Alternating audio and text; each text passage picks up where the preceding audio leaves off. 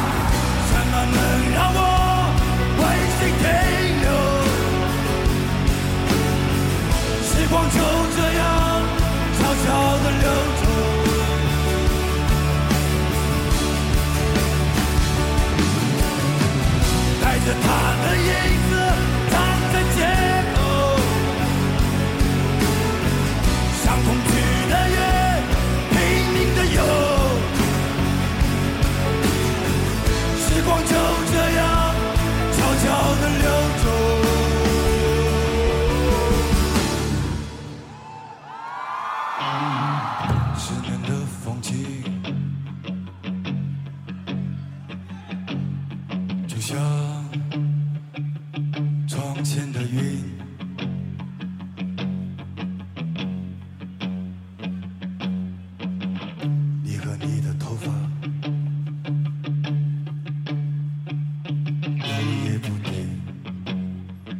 我的妈，这首歌太长了！欢迎来到今天，当我们回到欧洲，我是 Max，然后，然后我们在荷兰，今天天气我看一眼，哇，非常之阴啊！所以我今天准备讲一些比较搞笑的事情给大家听，就让逼哥慢慢唱吧。我觉得这个李志还是一个好同志，好吧？我今天。的主题其实开始于一个非常有意思的这个这个这个意外啊，因为我不小心前天在刷微信的时候，朋友圈的时候，发现一个很有意思的哥们儿，然后我本来不想黑他，我真的我本来不想黑他的，我本来真的不想黑他的，但是他他妈的太烦了。这哥们儿是我以前的那个健身房私教，然后就是留的有微信，然后我有时候也问问他关于健身的事情。然后呢，但是这哥们儿最近做上了微商这个 光荣的职业。那我我们，然后他昨天发了这样一个微信，然后我就说他妈的，我不得不黑黑你了。管理出现问题，我的错，我承担。从小老爸教育我，认错就要站直了，挺起胸脯，打开肩膀，扛起责任，向不犯代理致歉。啊，大家可能就是天天每天。可能都会被这些所谓的这种 洗脑微商语录就是给刷屏，然后，然后，于是我就，啊，这这个这个这个同志还还在发了他的截图啊，就是大概就是说，好像他们微商不能在淘宝上怎么做店面之类之类的吧。但是我想觉得，我说这事儿真是太搞笑了，他妈的天天跟吃了一群鸡血一样的这人，然后就一直刷一直刷。反正就是他妈的，弄得我很烦。然后我就给那个我们公众平台，就是当我们回到欧洲的麦麦 Max，大家可以关注一下和这个我的微博，大家一定要关注我的微博。当我们混在欧洲普城城，然后里面有很多，就是每天我在上学、放学路上，还有这个无聊路上发照片，我觉得还蛮有意思的。然后我就在我们的公众平台搜集，我说你有没有被微商语录被洗脑？然后所有的同志都已经异口同声说：“哇塞，真的就是就是被洗的不行了。”然后就是一晚上要刷了五六十条，就是大家反馈，我也真是笑爆了。我现在就给大家念念这些特别爆笑的洗脑微商语录啊，我觉得真的是，唉。来第一条，就特别有意思，我觉得特别像当年那个负能量那个段子啊，就是洗微商洗脑语录第一条：不要抱怨你的朋友圈都是微商，那说明你的朋友都很上进，总比都是怨妇强。跟着苍蝇会找到厕所，跟着蜜蜂会抢到花朵，跟着千万赚百万，跟着乞丐会要饭。活鱼逆流而上，死鱼随波逐流。总有一天你会发现，微商能带给你意想不到的收获，或者思想上，或者财富上。如果你还在嘲笑别人做微商，五年以后你会更后悔，就像当初没有人看好马云一样。哎，我特别搞笑，不理解一件事情，就是微商特别喜欢用马云作为他们偶像。大哥，马云是阿里巴巴的好不好？阿里巴巴入主的是新浪微博，好不好？就像我的新浪微博，当我们。然后又住在外卖，不是普城城一样，普是普通的普，城是诚实的城，就是他入主了新浪微博，然后他妈的马云跟微商有什么关系呢？哎，而且所以大家你看，微博上可以直接发淘宝链接，然后这个微信是没办法发的嘛。然后我就发现这个微商的这个搞笑的梗基本上都是这样的，就是首先要先推荐大家看一个文章，就是刘吉手写的那个。朋友圈的面膜都卖给谁了？然后我接着说，这个微商的那个文章基本上都是这样的，他们基本上不会用别的牌，只会用这个励志这一张牌啊。然后就是说自己，呃，怎么说？以前是一个屌丝，不是以前也是一个很努力的人，但自从微商就给了他这样，但是苦于没有出路。For example，就是以前我的妈呀，我这个人就是郁郁不得志，但是我天天黑努力。然后，但是现在有了微商，我的妈呀！我现在就是，今天我干了微商，明天我就要成千万富翁一样。我靠哎，真的是特别搞笑。我觉得，我不说微商做的都是三无产品啊，但是他既然选择这个渠道，我个人以为还是以传销模式在干，非常之。海牌代购不算，因为它毕竟正品牌子。但是微商现在干的都是我听都没听过的牌子，什么什么贵州 电视台，什么下午几点的，什么什么面膜啊，什么什么电子烟啊，这些东西，既然它可以就是在那个，就是既然它没办法在大众市场上，就是怎么说有效传播，成为一个很著名牌子，它肯定有一定猫腻。我这是我个人认为啊，就像。比如说，很多面膜卖两三百块钱，两三百块钱我可以买一个非常好的牌子面膜。我为什么要买你的面膜？就是因为，你卖面膜很励志，卖什么 可以赚很多钱，就给就要我去买这个面膜，我觉得这个逻辑非常奇怪啊！你比如说下一条，就微商语录也非常搞笑，一直不明白想赚钱又死要面子的人，自尊是哪里来的？你一个月就三千多块钱工资，维护你多少自尊？我承认我会刷屏，连孟非、老郭、吴昕都在卖产品，我你有什么拉不下脸？自己挣钱自己花才是最牛的，能挣钱给别人花花，你更牛逼。最可怕的是，就是比你优秀的人还比你努力。我觉得编这些微商洗脑语录段子的人智商都不是很高，就是他客户就是 focus on 那些想赚钱不想努力的，呃，而且就是又很 sensitive，就是很敏感的那些人的一部分神经。就比如说有些人吧。他知道，其实在这个时代，大部分人都知道如何成功，或者如何成为一个更好的自己。你你能说你自己不知道吗？但是大部分人基本上都是患了这个懒癌的这种患者，就是他可能会想想要成功，但是不知道，就想很容易的想走捷径的成功，但是嗯，就不学不愿意努力嘛，但是。这种人呢，很容易被那种励志故事洗脑。比如说，今天我投两万，明天就给你什么，呃，一倍回报、十倍回报这种故事洗脑。所以说，就是智商在这个钱和急于想证明自己之间就降得非常之低。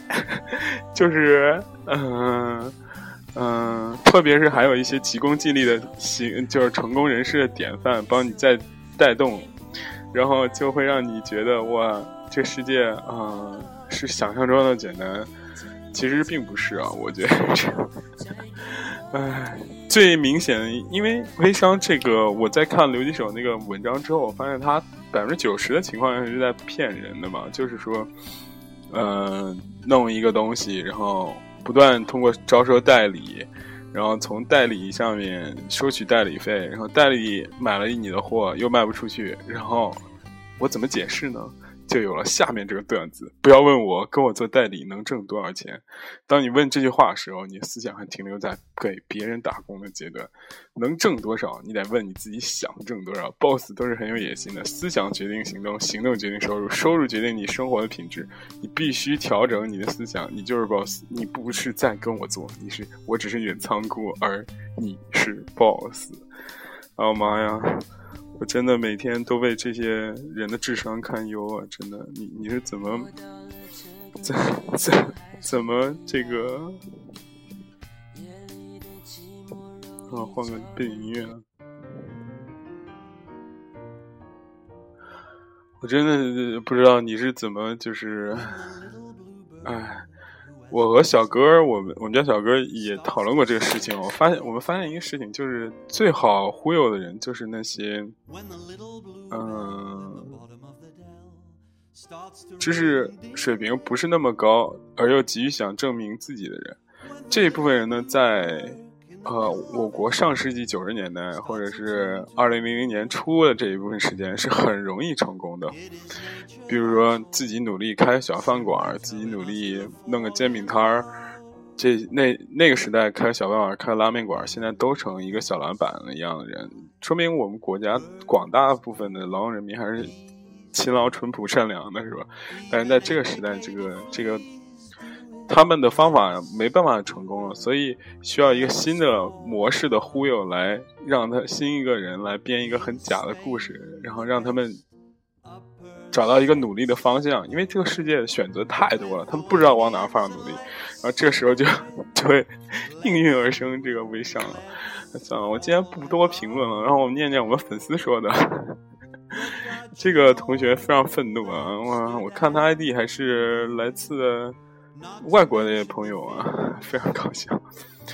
啊，一位月收入破百万的微商大咖跟你说，做微商是可以赚钱的。你犹豫了半天没有做，原因是你去咨询了一位拿着三千块钱工资、月薪工资的朋友，你告他告诉你微商不靠谱，于是你听了朋友的话，这就是你的格局。不要问骑自行车的宝马好不好开。不要向其开电动车的讨教挣百万的投资项目。永远记住，想了解某个行业的只有两个方法：要么你亲自去尝试，要么你去问这个行业成功人士。切记不要和失败和不相干的人选择不对，努力。努力白费，格局决定结局。这个很像，就是那些在机场里面那个讲成功学的人，特别爱说这样的东西。就比如说，其实你的成功跟问谁没有关系。比如说，他说的这个结论也非常搞笑，就是说，要么你去问这个行业的成功人士，切记。只有两个方案，要么你自己亲自去尝试，要么你去问这个行业的成功人士，对不对？你成不成功跟你问不问谁是没有关系的，成不成功在于你自己是一个怎样的人，怎样努力，这个方向，这个行业有没有前途，然后这。你自己亲自去尝试，你什么都不懂，你怎么亲自去尝试？我当然是要从那拿三千块钱月薪工资的朋友，就是也在做微商的，然后很傻逼的人，然后失败的那些朋友人吸取经验了。我问一个他妈破百万的，我能跟他聊的共同点在哪儿呢？请问我是有几百万块钱，还是我是有他的人脉，有的他的那个忽悠能力，还是很早进入这个市场了都没有啊，对不对？哎，所以他的观点很像当年就是成功学，就是有一个。梳着背头的一个大哥，然后东北大哥那讲什么亮剑什么的，就是一开始你觉得这个逻辑非常有理有据有节，非常流畅，但是慢慢慢你你这事不能细品，你一品就是全是错。这个同学又跟我分享一个，是有的朋友会说别做微商，都曝光了各种产品黑作坊做的都有问题，那每年十万桶假的。桶装水流入市场，我们就不喝水了。工商查获了几十吨的洋垃圾，我们就不穿衣服？难道说不好说？瓜果蔬菜农药残留都超标，我们还不吃饭了？都说漂亮姑娘是整容的，你不娶媳妇儿了？我们十四亿人口大国，难道没有良心企业？我无法改变这个社会现状，但是我保证，我推荐的每一款产品都是安全的，也是自己正在使用的，做好自己。嗯，我真的是哭笑不得呀。那你的意思就是说你喜欢吃屎，还非逼我吃屎是吗？那桶装水假的，我就得硬去喝假的水是吗？我可以买真的，对不对？我可以买那个什么，这个逻辑非常奇葩。嗯，再念一个，嗯。哎，我发现我们的粉丝都是那种连截图带那什么的一起在贡献，我真的不行了。嗯，对这个这个艾娃同学贡献的也非常搞笑啊，就有一个父亲养四个儿子，一天在外面吃早餐，剩下一个包子舍不得扔掉就带回家，可是家中有四个儿子又不好分，于是计上心来，对儿子说：“父亲在外面垃圾桶捡了一个发霉的包子。”你们谁要吃？老大听爸说了，发霉的我不吃。老二说，老大都不吃，我我也不吃。老三说，垃圾桶东西都是给猪吃的。这时候老四好奇的想，既然老爸能带回来，肯定可以吃。于是我尝尝看。老四吃吧，顿时高兴说，爸太好吃，还有这样的，下回还有这样的发霉包子我还吃。这时候老大笑他傻，老二笑他脑残，老三说他是猪。可是事实是，只有吃了饱。包子的老四和老八吃，这故事告诉我们是一个什么道理？现今如今飞速发展的中国，正如邓小平说过，不可能所有老百姓都富起来。当下国家手里的包子也不可能分给所有人。正如习总书记说：“你看不懂，他看不懂，总有人看。”那么你是老大、老二、老三还是老四？永远记住，想了解某个行业，只有两个方法。开门又开始这句话了，这是一个。不同的模板套的同一个话，要想了解某个行业，只有两个方法：要么你亲自去尝试，要么你问 去问这个行业的成功人士。切记别问失败的不甘的人。条条大路通罗马，行出状元。成功者有一定方法，失败者也有一定理由，对不对？然后，其实我之前跟老老你看这个故事非常非常奇怪啊，就是他用了一个不相干的故事，就比如说，嗯。嗯，早上问你你喜不喜欢吃甜食啊？然后得出来一个结论，就是我肾虚，你知道吗？我靠，他妈的，这两个相关吗？这个这故事是嘲笑说有一些人不敢尝试吗？我觉得一个父亲对他四个儿子都这么有心机，而不是平均分给他四个儿子同样一个东西吃，我觉得他父亲做的也很奇怪，起码应该不是亲爹，剩下老大、老二、老三都应该是 都是那种。野合出来的 儿子吧。哎，我之前想说，就是我跟老雷和那个我们的朱总也讨论过这个事情啊。他们就说，其实啊，就是人啊，找到一个方向，努力，其实就行了。你比如说，你其实不需要嘲笑他做这件事情。比如说，就是做微商啊，他们每天都像打鸡血一样，人家活得很开心，不就行了吗？我当然也是很。同意他们观点呢，我就觉得说是啊，对不对？我们做的也未必，我确实承认我还没有微商那么天天打鸡血的劲儿，然后怎么说就是那种很很炫酷的劲儿。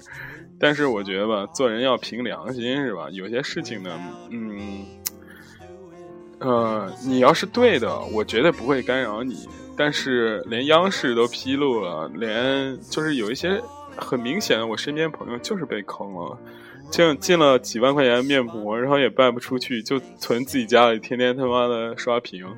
进了一些东西，可能有用没用，并不是那么大市场。然后吧，质量过不过关呢？当然，我们不不不排除有一些确实产品还是不错的，比如说我我也不知道，比如说什么，因为我确确实也没有用过微商的产品。我这里的微商不是一竿打翻一船人，就是那些你比如说你是正品代购的，或者说你是就是完完全全新的产品，这些 OK，我都我都觉得这些跟我我今天所抨击微商不是一类人。我抨击的是那些就是那些我靠也不知道 哪儿来的那种垃圾乱七八糟的品牌，什么什么丝面膜，什么蚕丝面膜，什么这那面膜，然后。那些什么官燕，什么这燕那燕，你自己吃过吗？你就在那卖别人什么眼霜眼那个啥玩意儿？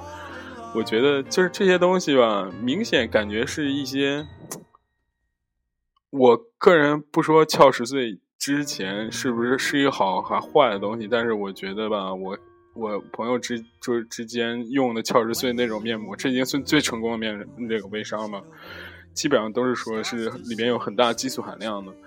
所以，如果你要卖这些三无产品，然后没有经过就是工商部门认证，或者是说就拍了一张你店面的那些照片的那些东西，就开始在那瞎逼扯淡，我觉得也是，哎，就是坑人之处，然后再坑，不断以就是那种自杀式坑人来来扩展自己的圈子，这种卖东西品牌是我不欣赏的吧？而且我觉得以你们以。也应该遭到所谓的报应，是吧？嗯，最后念一条，然后我们就讨论下一个问题了。最近有很多人在黑微商，你们有什么可看不起微商的？我就是做微商，短短四个月，我把本金翻了四十倍。同样大学的你们还在向家里伸手要钱，而我已经给。父母、大姑、二舅、老姨和小小叔子、邻居的同事养的狗都配了 iPhone 六。你们这种微商的是传销，传销能上电视吗？传销能被马云和习大大鼓励吗？无力吐槽，无力吐槽，你牛逼！很多人好像一一说微商不好就曝光，那这曝光那曝光就不做了。你们真觉得？我真觉得，我觉得真的很好笑。你以为传统营销不是这种模式吗？你以为香奈儿是厂家直销吗？因为必胜客是一个老板开了那么多分店吗？全是层层分销。必胜客欢你，你花一百万代理，开赔了是你自己的事情，跟必胜客没关系。那凭什么你做微商拿了产品卖不出去就说上当受骗了？的确，很多微商存在吹嘘的成分。那你觉得电视广告可信吗？玉兰油用完就能年轻二十岁，七大功效一用俱全。我妈用了快十年了，我怎么没看出来有啥效果？通便茶喝完瘦二斤，耐克穿上就跑千里，这些真的吗？别傻了，这些都是营销模式。微商没有错，因为我们是群努力的人。哎呀，我真特不理解，你就营销就营销，跟努力有什么关系呢？我真是特别不理解，你努力跟你营销有什么关系呢？就跟我拉屎跟我吃饭，不是？我真特别不理解这一点啊。找到了好产品就要宣传，茅台不也凭着好喝闻名天下？都是营销，我没有什么不对，时间会证明。微商不会着急，只会慢慢落地。老兵不会死，只会 哎呀，变得正规。我们等待红威药妆遇见最美的你。啊，给这个红威药妆做一个广告。他就是那个很努力的人。不是你，比如说一个东西，它在我脸上的效果好不好，跟你努力有没有关系？什么意思？你每天刷一百遍这个朋友圈，然后它能在我脸上效果就好很多，是吗？然后就是如果一个那个面膜，你每天刷一万遍，是不是它的效果就自然就好了，是吗？这两个没有任何联系啊，对不对？就像你在那说这个，你你你。这个这真的好奇怪，这个逻辑，因为我们是一群努力的人，对对对，你们好努力啊，好好好进取啊，我真的，呃，越来越喜欢做微商了。有哪个职业可能这么做？敷个面膜，连着 WiFi，啃着西瓜，喝着冷饮，悠哉悠哉刷刷微博，看看电视剧，分分钟接单，逼逼的往。账户里留，人生不能这么嘚瑟，易遭人恨啊！如果你想和我一样逍遥自在，来找我，欢迎加入我的团队。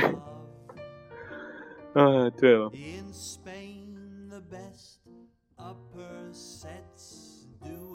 哎，我真觉得这个帅爆了。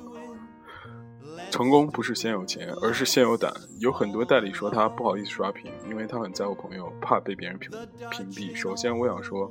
我在乎朋友程度不比你低。其次，一个合格的朋友是让你自己变强大，然后你给周围人带去正能量，那么你才会越来越好。共同进步，首先要改变，从先从思想开始，一切源于行动，一切行动源于思想。哎，这个跟我失去朋友，跟就是我刷微商就能让一个合格的朋友。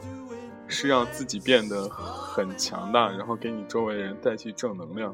这跟我刷屏有什么关系？我天天刷屏就是能把自己变强大，然后把自己变成一个 给朋友带正能量，是吗？唉，我真是为他们智商堪忧啊！我真是为这个，唉，怎么说？广大这个同志们，我知道很多人其实是被道德绑架的，比如说你的好朋友，很好很好的朋友。然后就是有一天求你说，哎，你买我一个面膜吧，五十块钱。我说行，买了。你觉得我会用吗？然后我会用一个，就是我也不知道是哪儿产的，然后朋就朋友推荐的，嗯，这一面膜嘛，都是就是面子工程一锤的买卖。而且我觉得这个社会这个事情很容易发酵，是因为就是在我们国这个人情社会里，特别是小小城市啊。就是人和人之间的交际成，就是这个人情成本很高，所以就导致，嗯，大家不可能这样很轻易撕逼，因为在小越小的城市里，人和人的连接大部分是用通过人情来，来来来连接的，所以你求上我了，然后我就很难拒绝你，因为我可能。这个城市不大，就是你可能我可能有需要你的地方，对不对？所以它的这个成本太高，就是这个翻脸的成本太高，所以它没办法打破。但是我想说，这史蒂夫·乔布斯曾经说一句话，这个咱这引用了，不说高大上嘛，乔布斯也是那个什么，对不对？但是我觉得乔布斯自然，既然算说的话，既然算是这个互联网教主，是不是也说话也有一定实力？他说，第一流的人才。最主要的特性就是跟他交流起来不用在乎他的面子或者一些类似于这样的这些这些成本，可以有什想到什么都可以跟他说什么。我就特别想问问那些微商的朋友，你敢？就是你呃，我就是我就想问问那些买微商面膜的朋友，你敢这样指出说你这条路就是一条？不归路吗？我觉得大家成就在某种程度上应该也不会这样做吧。但是我确实有些东西我不了解，所以我觉得吧，可能有一定的道理。比如说我那刚这个故事一开始先说的那个卖电子烟的同学啊，你说电子烟这东西是不是真的有效戒烟？是不是真的？怎么说就对人身体好？这些事情科学一开始还没有证明。你现在拿来这个忽悠，我觉得也很牛逼啊！因为电子烟的原理大家都知道是，就是我起起码因为在欧洲这边很多卖电子烟的，它不是怎么说，它是蒸汽的烟。说实话是用那个蒸汽这个直接吸入这个尼古丁，但是它里边还是有尼古丁的。唯一比普通香烟好一点的，就是这个焦油含量会低很多，因为它不需要燃烧嘛，它是需要加热那个蒸汽，所以说。包括欧洲这边，其实关于香烟这个事件有很多代替的产品，比如说有一种叫什么东西，反正是一个小，大概有拇指这么宽的一个小包吧，它是贴在这个牙龈上面的神经上，然后直接通过牙龈这个神经输送到脑里边，也是里边有尼古丁含量。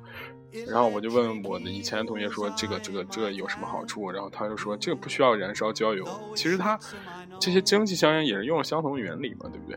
所以这些东西怎么说，它对身体完全没有伤害吗？也不是。所以说，但是卖蒸汽烟那些人只告诉你这个戒烟了，怎么怎么这好那好。然后，但是他不说这个东西也是尼古丁，对不对？也是会对有些人有伤害的。所以，唉。就是我希望这期节目主要做的是给大家要一定要理性啊。最后念一条，我觉得最经典的：有人二十七岁买宝马，有人二十七岁打游戏，有人三十岁存八十万，有人三十岁工作都找不到。太多人挑肥拣瘦，嫌工作辛苦，嫌打工没面子，嫌销售卖货丢人，嫌来嫌去被嫌弃的是你自己。做什么工作只要脚踏实地，肯干不肯。不都不丢人，没钱没能力没事业啥也没有才最丢。你想加油，你想要更好，没人会阻挡你前进道路。其实通往成功路上最大的阻碍就是自己的无知和懒惰。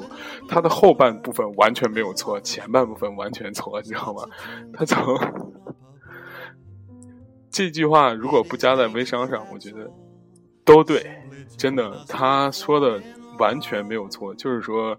你呃，就无知、懒惰，还有这些爱面子，这些完确实是我们这代年轻人，就是可能，呃，比较这个这个这个怎么说吧，阻碍自己进步的一点。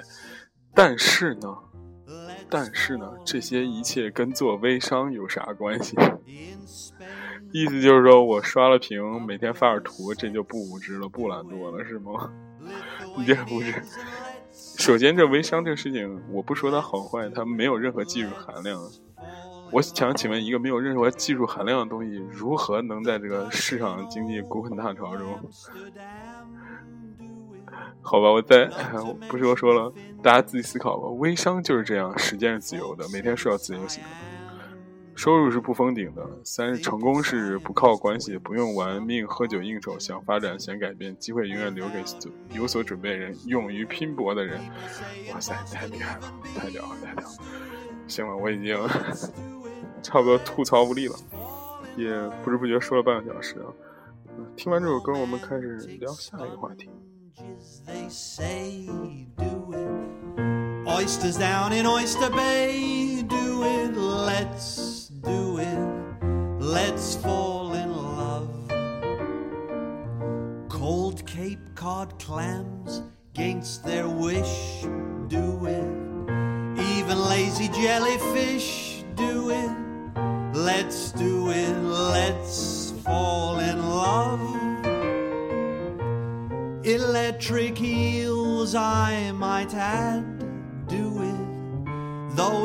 him, I know.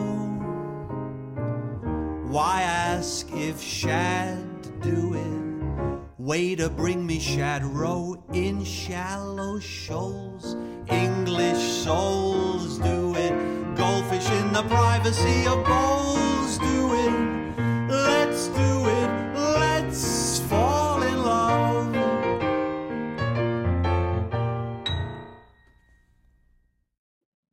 的，好的，我们继续听。爱我别走。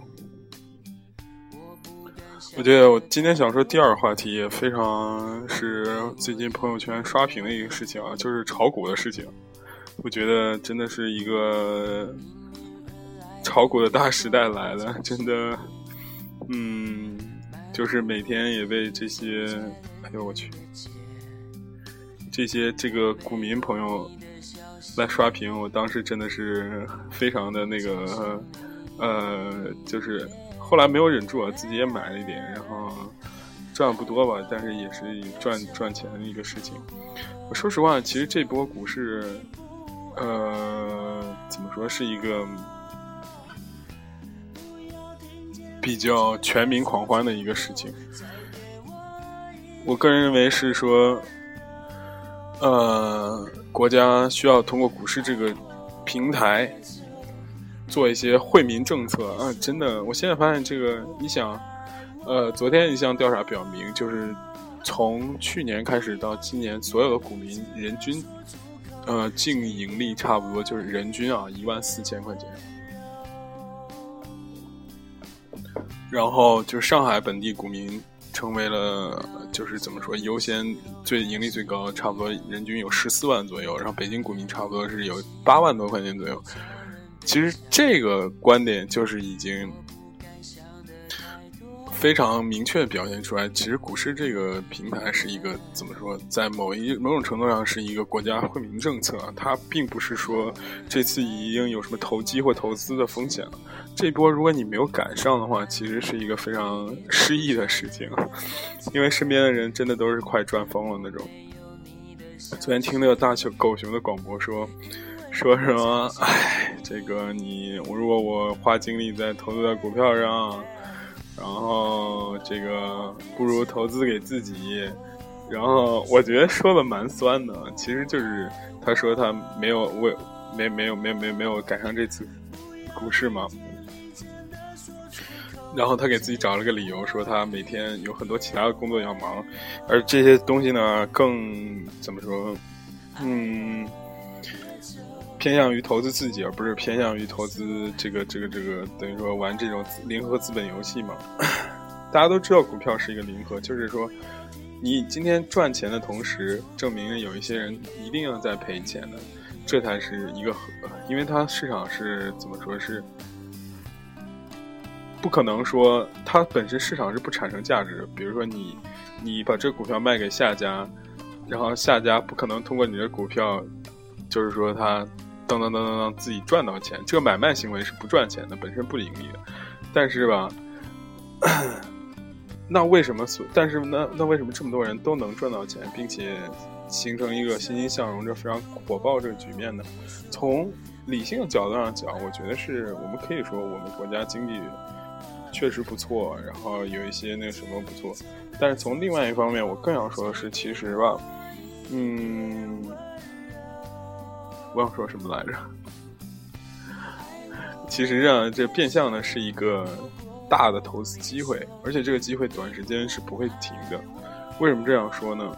我这最近也是在，我从大二的时候就开始炒股吧，就一开始盈盈赔赔，盈盈赔赔，就反正一直没有怎么说很大的这种这个什么吧。当时我爸赞助我一万块钱。就炒股啊，跟女朋友花呀，什么乱七八糟的，导致基本上就就没有那个什么了。但是吧，我觉得从去年开始到今年，这波牛市咣咣咣的往上走，从某种程度上其实来说是在当下的一个最好的一个投资的方式。我我是这样觉得，因为你的人生投资好的投资方式并不多，嗯，比如说。就是我小的时候，九几年的时候，我觉得吧，那一波时候就是投房地产，或者是那时候股票也是一个很大增长点。然后再过一段时间呢，就是煤炭啊资源，然后到现在这个，然后再往上走，就是变成什么基建啊，什么基础设施金融危机之后那些拉动，那肯定会有一波机会。再往现在呢，就是股市这一轮机会。每一个阶段都会产生一些所谓的这些很富的人，富的人其其实未必有很大的成就，他其实可能就是因为他打就是站坐对，哎，我怎么觉得我自己好像微商？不行，我我换一个换一个说话逻辑给大家说，先把背景音乐调上？你比如说。最早我说房地产的一波人，就比他们就是发现了这个政策的一个怎么说一个很好的点出现了，就是呃福利分房这制度，公务员福利分房这制度呃取消了，变成这个商品房开始入市了。商品房入市证明这个从无论上游的这个水泥啊、砖啊，还是下游的这些东西。因为因为国家要扶持这个市场嘛，肯定会先让这一部分人从做上房地产起来，房地产起来之后就开始慢慢的从汇集到上下游企业，并且是，哎，国家当然没钱嘛，允许地方债、地方政府来买卖地，来增加自己收入，是不是？就是也是甩包袱嘛，就号称是。然后你如果达大都有这一部分车，现在基本上以就是几百亿的水平嘛，无论王石、呃潘石屹还是什么 任志强这些人，肯定就就是当时。对不对？潘石屹当时说自己下海的时候，他妈还搬过砖呢，还是怎么着？是不是？去海南炒了一回房子，一下成了名。再往后走，就是我觉得大的机会是煤老板那个机会，或者是说，嗯，就是因为零几年开始，然后资源的紧缺吧，还是几几年我也忘了，差不多那段时间就是煤老板那个机会。因为大全国运电荒、用煤荒什么这样，那个机会让煤老板迅速起来。大家都知道煤老板厉害，是不是？再往后呢，就开始变成了，再往后就变成什么呢？我想想，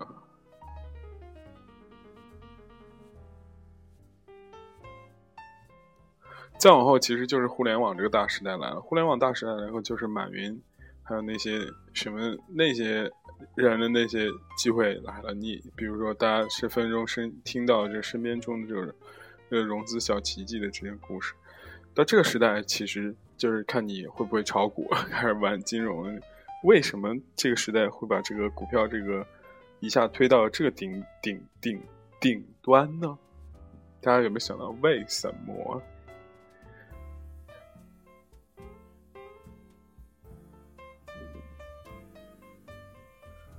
嗯，我个人得出的答案其实是这样的，就是说，由于互由于这个互联网带来我们所有的信息公开化、透明化呢，所以呢，其实是很难再发展出一个很强的增长点了。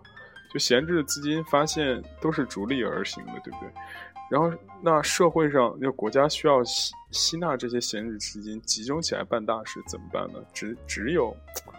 通过这金融市场来吸收了，比如说 国家的一带一路啊，什么亚投行啊，什么这些新政策需要钱啊，总不能直接去抢嘛，对不对？那他就开放，一开始国家政策开放小微，开放这些所谓的就金融市场吧。我觉得就是给你一个机会，让你参与到进来，参与进来，而且互联网思维现在就是从微商也可以很明显看到，就是说。啊，大家都是在一个平等和就是类似于赔钱的这些这样这样一个这这样一个这样一个这样一个感觉上在做事情，所以就国家一开始也是通过这个方向先把资金给吸纳过来，因为股市毕竟是一个融资市场嘛，你把钱给了越多，证明你就是越相信这个股票会未来变得更好，买一个预期嘛，对不对？那怎么让这个钱在这些需要钱的企业手里呢？所以他就只能用不断上涨，不断的就怎么说往上奔，来让这个融资渠道给打通。融资渠道打通了，企业就会更加有钱，他就能干事儿。至于，然后就从而就带动这个怎么说经济发展吧，对不对？因为我们国家也是很早意识到，就是小微。企业贷不出钱来，现在通过互联网、通过股票、通过等于说金融市场嘛，把这些事情都给打开了，就是促进了一个新的繁荣和发展的前端。所以我觉得这一波牛市，我个人认为还是非常看好的。如果大家有钱的话，可以去投资一点。你想平均一个人都赚一点四万，四万了，那是不是就是嗯，一个全民？赚钱的行情，但是根据这个这个，嗯，根据这个很多人的大师的理论嘛，就是说这种行情其实是，说实话是非常危险的。但是我觉得这个危险还是要持续，是在不久的将来。我个人预计这波行情会持续到八月份左右，或者是更远更远，就是所有人都会觉得。人类最最最最大的一个缺点，也是所有人都会觉得这个反转会很快到来，而且一就是很拼命的赌这个反转。实际上是一个趋势起来了之后呢，是很难停下来。这是我个人的观点。我先，我之前炒期货，还有跟老雷学期货，也发现了一点这种事情，就是一个趋势只要一起来，真的是，它真的形成一个势的时候，你是很难搞定，就是怎么说，把它给掩盖起来。比如说，那石油从一百块钱跌到。七十块钱，大家说我靠，都跌三十，不会再跌吧？跌六十，大家说我靠，都六十了，不会再跌吧？跌五十，大家说我靠，五十了不会再跌吧？最后真的就跌到四十多，对不对？才开始反弹，对不对？所以从一百块钱跌到了四十块钱，一百多块钱跌四十块钱，你如果在一百块钱建立一个空头的话，你花上一千块钱人民币，想想，差不多两千块钱人民币。跌到四十块钱的时候，差不多，我想想，它是一百五十倍的钢板，然后，然后，也就是你可以买五百桶，五百桶乘以四十块钱，就是两万欧左右。也就是说，你在一百块钱的是，你就是一百多块钱，使用一百多块钱买期货，买跌，你只拿到四十多块钱的话，差不多。啊，是六十块钱啊！我靠，那就三万多欧，三三万多欧！我操，这个真的是太恐怖了！我靠，这就是杠杆的魅力啊！真的，这就是讲到另外一个事情，我觉得也不太延伸了。嗯，今天这一期，我觉得自己已经完全意识模糊，了定要把这个事情给说完。我发现其实啊，我我这个准备最近啊，渐渐的不在其他平台上扩张了。为什么？觉得自己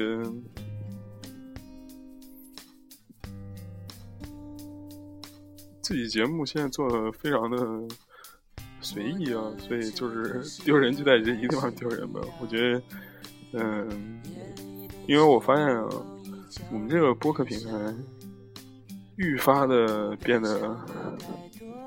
How to say？嗯，愈发的变得这个随意的接下去，所以就是不要的在就是确定一群人，就大家玩一玩乐一乐就行了，也不要太有太大的商业企图。我之前就是有太多商业企图，所以就就自己跑的特别偏。哎，今天本来还有一个主题叫做看脸看脸时代的事情。看，但是看时间允不允许，给大家聊一聊。就玩牛。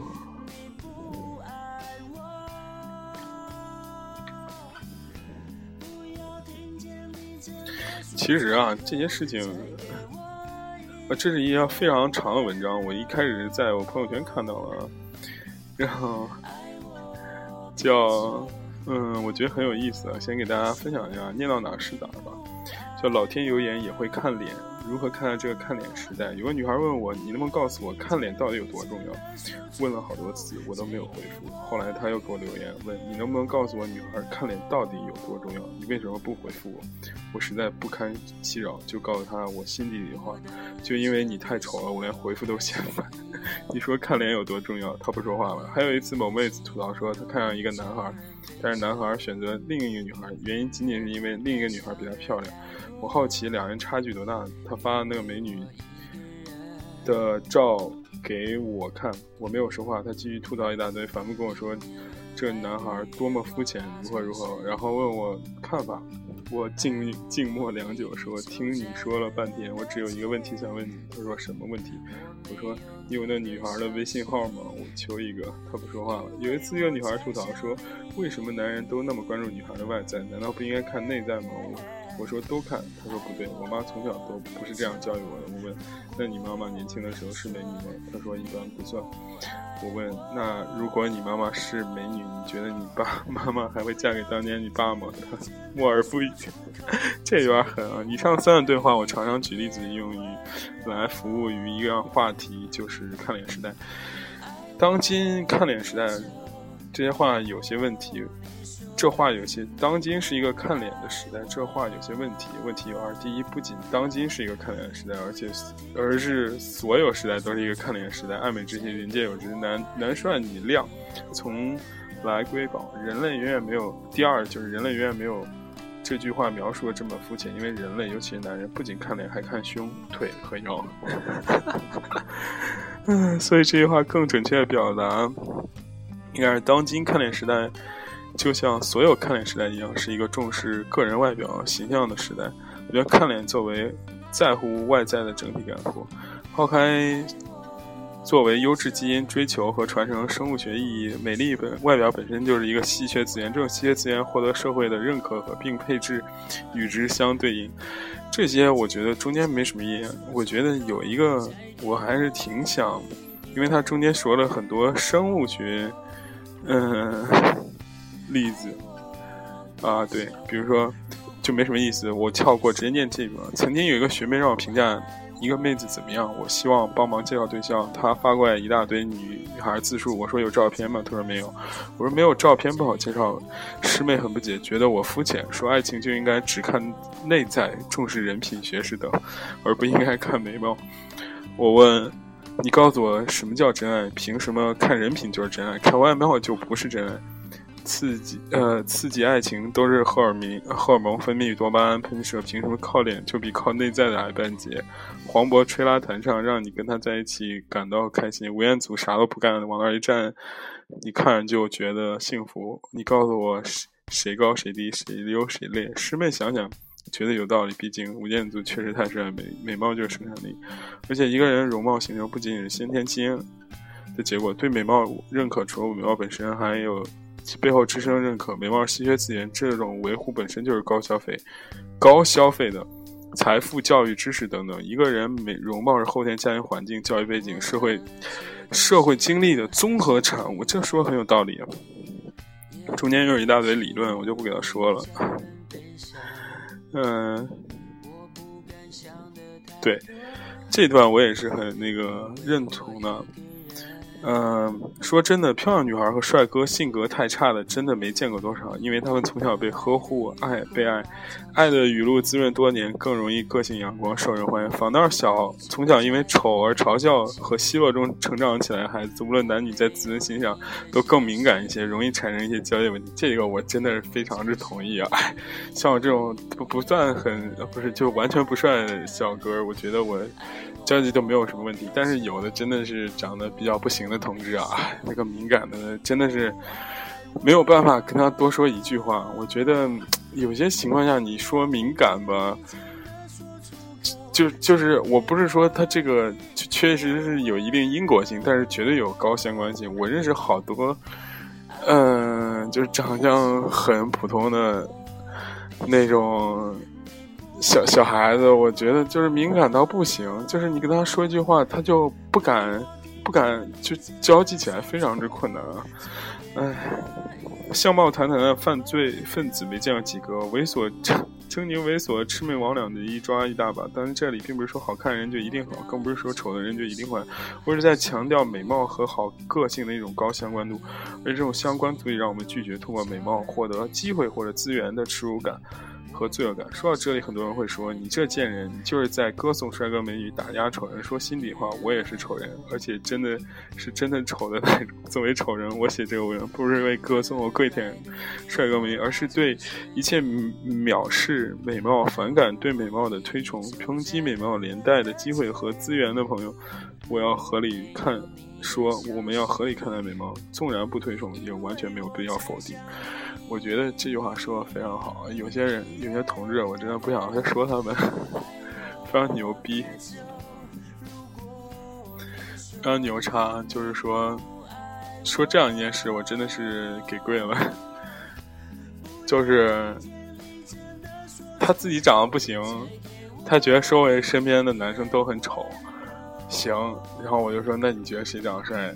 他说一个，他人家连我说你觉得哪个明星长好看？他说也不行，就非要从那个动画片里找一个人。我说行，你我这是不是黑的太狠了？所有二次元同学不要怪我，真的，你们喜欢动漫没有错，但是我觉得没意淫那个动画人物就不对了，是吧？怎么可能你嫁给某一个谁谁谁谁谁谁？是不是？真是太搞笑了。嗯，也没什么，就给大家分享的差不多就是这样。嗯，今天就给大家闲闲聊到这里吧。我觉得，哎，我觉得。